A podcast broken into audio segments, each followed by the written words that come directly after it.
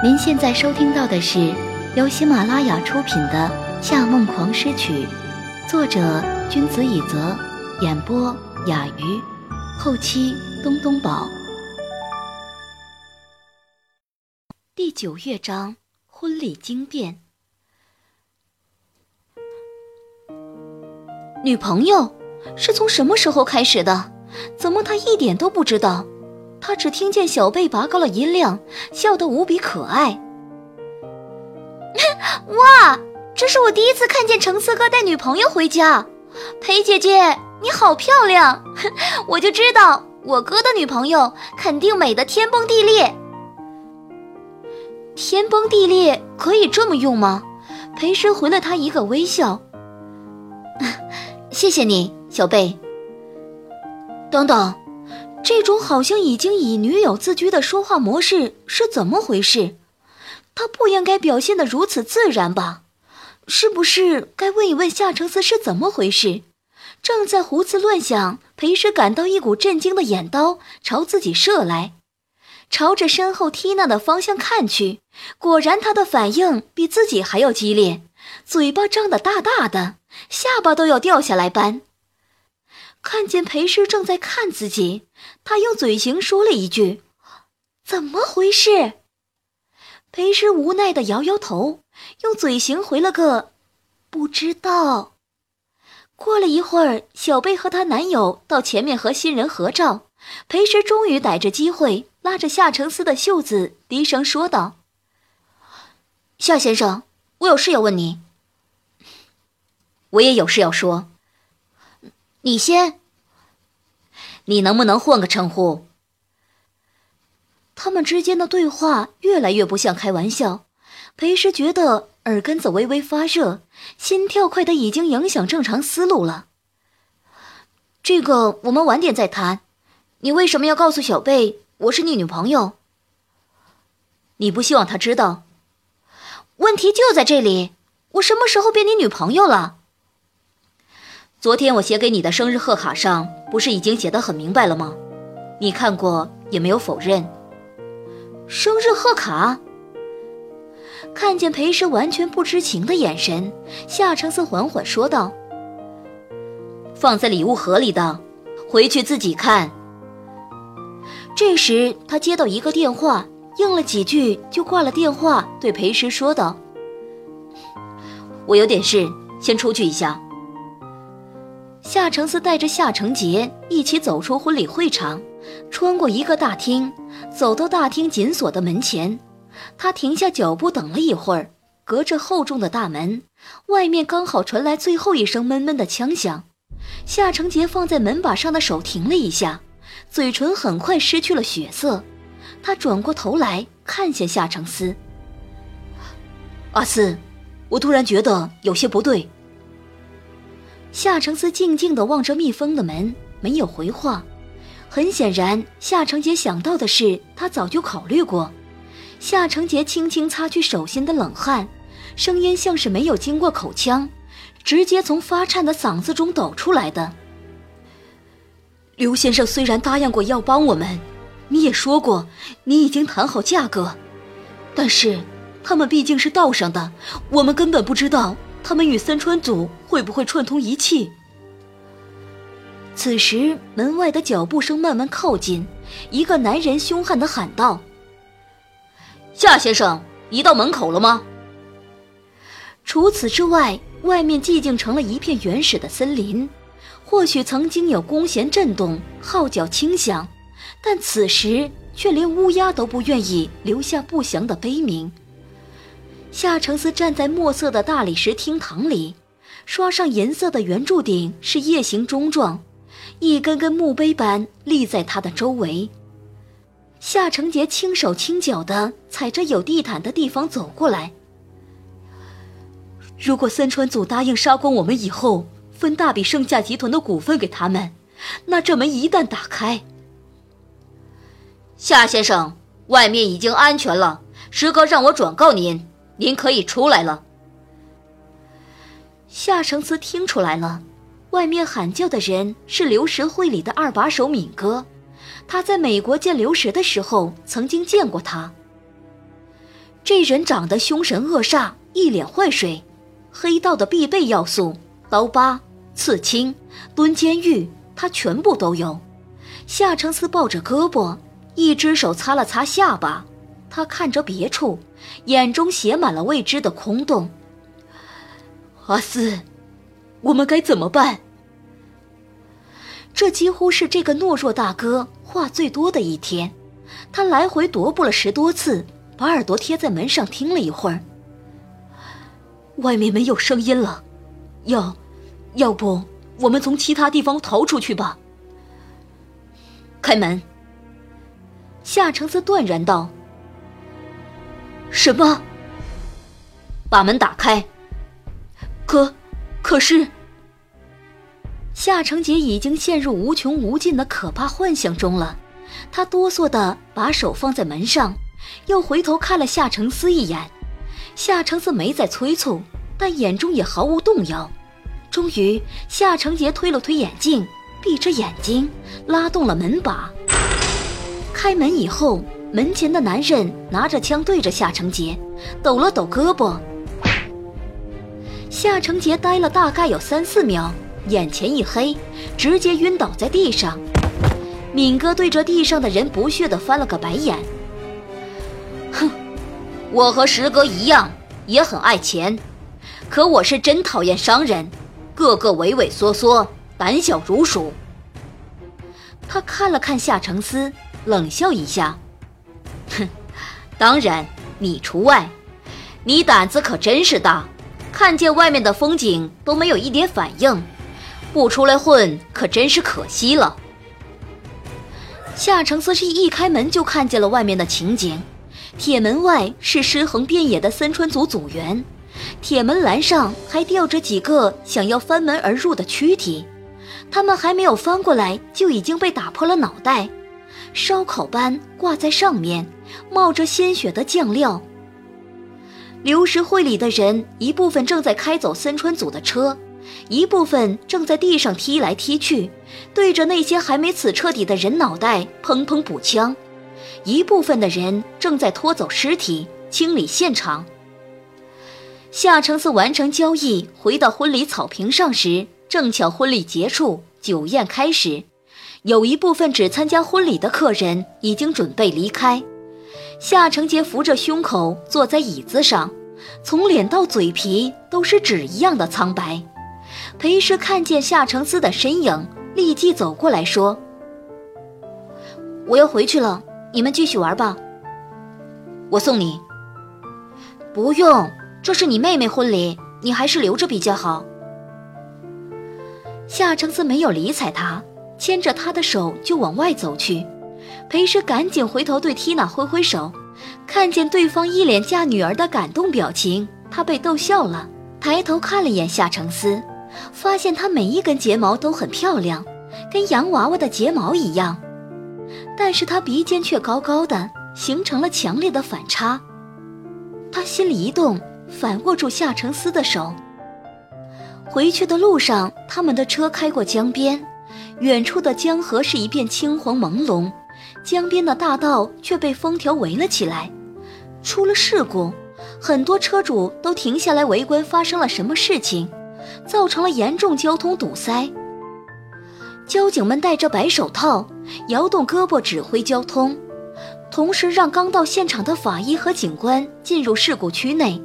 裴师和夏承思在路边站着观望了一会儿，看见吊车从江里捞出一个还在漏水的黑色轿车。警察指挥他们把车放在道路上，一群工作人员涌过去，把驾驶座和副驾里的尸体抬出来，摆在担架上，盖上了白布。即便如此，其中一个尸体的手都是保持着开尸的僵硬状，把白布高高的拱起来。正在收听的是由喜马拉雅独家发布的《夏梦王诗曲》。看见这个尸体的脸时，裴师觉得很疑惑，他怎么会跟三川光的表哥这么像？而看见另一个尸体的脸，周围不少群众都惊呼起来，然后裴师听见了副市长的名字。副市长死了。裴师错愕地坐直身子，想要看个究竟。旁边一个中年男子答道：“是，似乎是和日本的黑道组织秘密交易的时候发生了意外事故。”这么说，死掉的真是森川弥藏？裴师惊讶的捂住嘴。什么？夏承思疑惑道：“那是孙春光的表哥。”真的想不到，他居然会在这里出事，是吗？夏承思望向那里，淡淡的说道：“真意外。”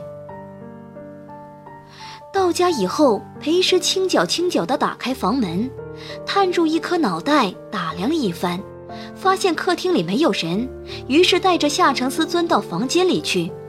他从床角拿出早就准备好的礼物盒，对夏承思说道。你在这里等我一下，我把礼物给了小曲就过来。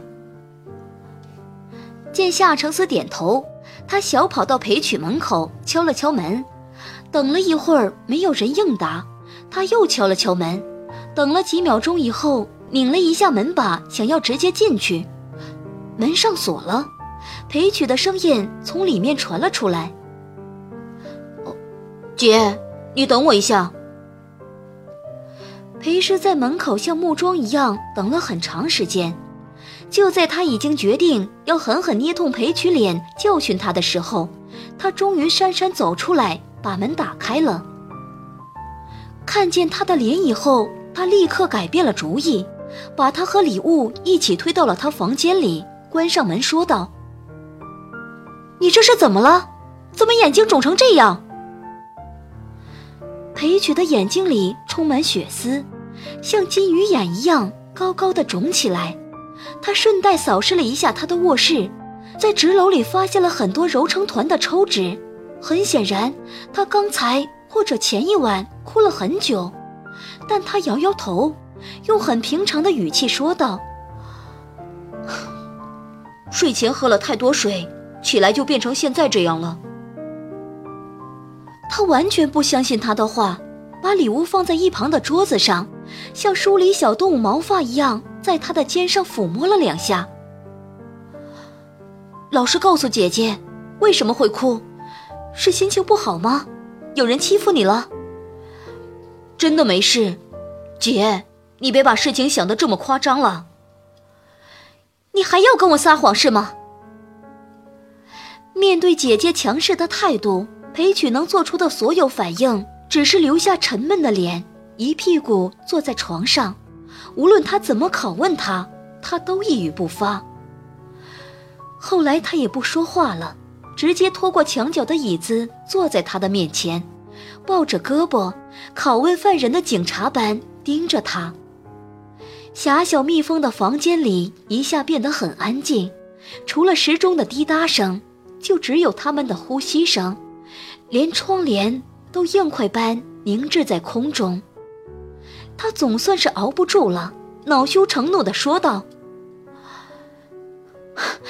生日十二点，你都不在我身边，我当然很难过了。啊，是因为这个。”裴师的气势一下弱了下来。对不起，我完全没想到，原本以为你已经长大了，不会太介意。这与年龄有关系吗？你连生日都不愿意和我一起，不是很显然说明了一件事吗？你把夏先生看得比我重要的多，以至于连生日也不愿让我加入。原来他知道昨天他去了夏承思那里，他有些尴尬。那，那是因为我和森川少爷才结束，不想让你觉得我是因为夏承思才。姐，没关系的。他打断他，态度又变温和了许多。你的感情是你的事，我永远不会因此责备你。但是，我只是希望每一年的生日都能和你一起过。我知道了。他握住她的手。是姐姐的错，以后一定不会疏忽你的。话是这么说，裴诗却知道他没有说真话。他个性一直都很温和，也不爱说出自己的真实想法。如果他真是在怨自己没陪他，绝对会闷很多天才暗示他自己做错了。这么快就掀开底牌，并且恼怒地责备他，不是弟弟的风格。他知道他心情这么低落，肯定有别的原因，但也不继续打算追问。如果他想告诉他，总有一天会说的。他转移了话题，让他拆了礼物，又停留了四十多分钟，确认他已经没有问题了，才回到自己房间里。不好意思啊，让你久等了。他关上门，对夏承思说道：“随着季节转冷，天黑都比以前早了，还没到晚饭时间。”卧室里已经像黑夜一样。窗外低垂的枝条是玻璃的伤口，秋风拨动着树叶的吉他。夏承思坐在床头台灯旁，正在用手机看新闻。金色的光晕照亮了他鼻梁一侧的脸，把他垂下的睫毛也染成了金色。见他进来，他立刻把手机放下，朝他挥挥手。过来。他在他身边坐下，但很快发现，两个人的距离好像太近了，想要退开一些，又觉得有些刻意，于是只好把头别开了一些。你在这里一定很无聊吧？我和小曲聊的时间长了点。不用解释。夏承森说话口吻与以前没有什么差别，这令裴师反而有些担心。毕竟他早上才跟别人说自己是他的女友，现在又离开妹妹的婚礼来陪他，他却让他在这里一个人干等这么久，是太过怠慢了。他停了一下，说道：“没，我只是想说，你特意来陪我过生日，我……”说到这里，嘴被对方捂住了。不用解释。夏承思淡淡的说道：“我不介意等你。”哦。尽管他的手已经放下了，但嘴唇上依然有他手指的触感，竟是微麻的，充满香气的。阿诗，你变了很多。以前刚认识你的时候，你不是这样的。那是什么样？他看向别处，陷入了沉思。很自我，有些目中无人。然后他又重新看着他，嘴角有隐隐的笑意。但好像这一次从英国回来以后，你温柔了很多，而且越来越善解人意。经他这么一说，他也意识到了。经过住院那一个晚上，他像变了个人似的，思维模式都不一样了。只是不知道他是否会喜欢现在这样的自己。他望着他的双眼，眼中映满了暖暖的灯光，化作被初升阳光照亮的水湾。可能是因为从那一天起，我知道。自己身体里也有你的存在吧？什么意思？这个，他摸了摸自己的腹部。我都知道了。很显然，这是难得连夏承思都没猜到的答案。他先是一愣，然后一脸无语状。啊，英国的医院在保密方面都这么不可靠。真不愧是狗仔八卦的发源地。看他一脸轻蔑的样子，裴师笑了出来。我们见过的次数并不多，我不认为那时候你就喜欢上我了，所以为什么要救我呢？他突然不说话，他歪了歪脑袋，说道：“不能说吗？因为我喜欢有毅力的人。你对小提琴的执着与天赋，让我觉得你以后会变成优秀的音乐家。救了你，就相当于救了一个很有价值的人。他坐直了一些，眼睛变得更加明亮了。真的，你真的这么认为？对。说到这里，我最近写一首协奏曲，总是会感到担心。曲子并不是我以前擅长的曲风。你知道的，我本身是很擅长诺克斯那种类型的，现在这个完全改变了，不知道能不能再被大众接受。那你自己喜欢吗？喜欢，那就够了。只是我自己喜欢，真的够吗？迎合别人是写不出好作品的，所以尽管写自己喜欢的曲子，不要考虑市场。如果失败了，就再尝试。裴师横了他一眼，哼，说的真轻松。你知道一直失败会有什么下场吗？就是再也翻不了身了，变成贫困潦倒和西北风的艺术家。不过这些东西，夏公子你是不会懂的。你很喜欢忽略我的存在，是吗？啊？做你喜欢的事，经济方面的问题不是你该操心的。经济方面不是自己该操心的。裴师花了几秒钟才明白他的话，冷静地说：“你这个投资是错的，因为艺术这种东西真的说不准，小部分时间价值连城，大部分时间一钱不值。如果我没法变成世界级的小提琴家，你却要花那么多时间养一个人，那真是亏本了。还是人才市场的投资比较靠谱。”话没说完，已经被夏承思捏住了脸颊。我不记得你的 IQ 有问题。自己的心情真是越来越奇怪了。明明对方正在用这么鄙视的眼神看着自己，心却早已被复杂的情绪填满。他捏了捏他的脸，又往两边摇了摇，忽然很蹙眉，认真的看着他的脸颊，看上去挺瘦。怎么捏起来这么多肉？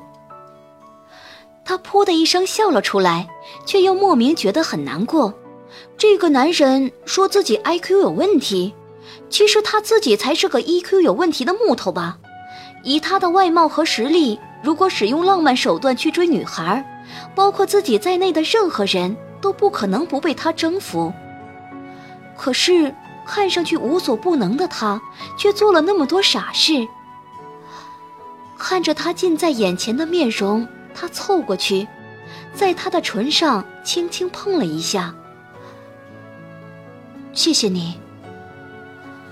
他微微笑了一下，捧着他的脸颊回吻他，却比之前的吻主动的多，热情的多。